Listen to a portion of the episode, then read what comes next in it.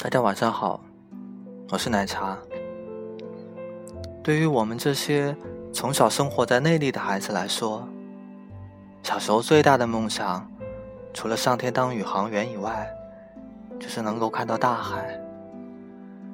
书里面说海纳百川，似乎所有的烦恼都可以随着那奔涌的江水，被大海所吸纳和消化。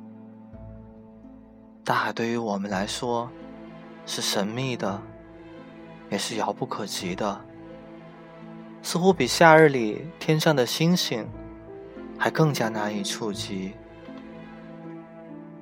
后来听了张惠妹的《听海》，才明白原来大海那么宽广的胸怀，也会在伤心的时候流泪，也会在难过的时候变换心情。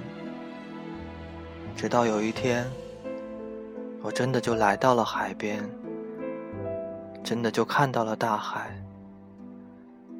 当阳光透过乌云，播洒在海面上的时候，那一刻我知道，它是快乐的。而当海水一遍遍冲击着沙滩，泛出浪花时，那一刻我明白，它也是孤独的。其实我们都希望能有大海那样的胸怀，能够不被生活的琐碎所烦恼。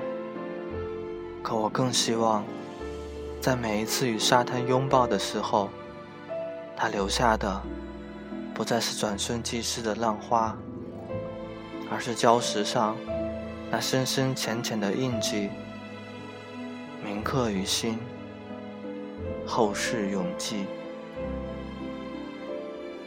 感谢您的聆听，晚安。